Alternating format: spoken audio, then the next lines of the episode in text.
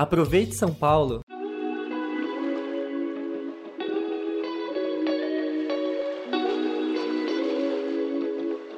A transição para a fase adulta é marcada por novas responsabilidades e desafios.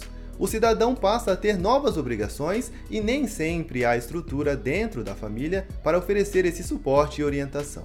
Na cidade de São Paulo, sete repúblicas jovens auxiliam nesse período tão importante, oferecendo moradia e aconselhamento psicológico para homens e mulheres de 18 a 21 anos de idade. São 90 vagas de acolhimento nas regiões da Casa Verde, Hermelino Matarazzo, Aricanduva, Lapa, Pirituba Jaraguá e ainda na região de Itaquera e Penha, essas duas últimas inauguradas em fevereiro deste ano. Elas são destinadas a jovens oriundos do sistema de acolhimento para crianças e para pessoas em situação de vulnerabilidade social, por meio de encaminhamento dos serviços de assistência do município. Diferentemente dos abrigos para menores, as repúblicas prezam pela independência dos moradores.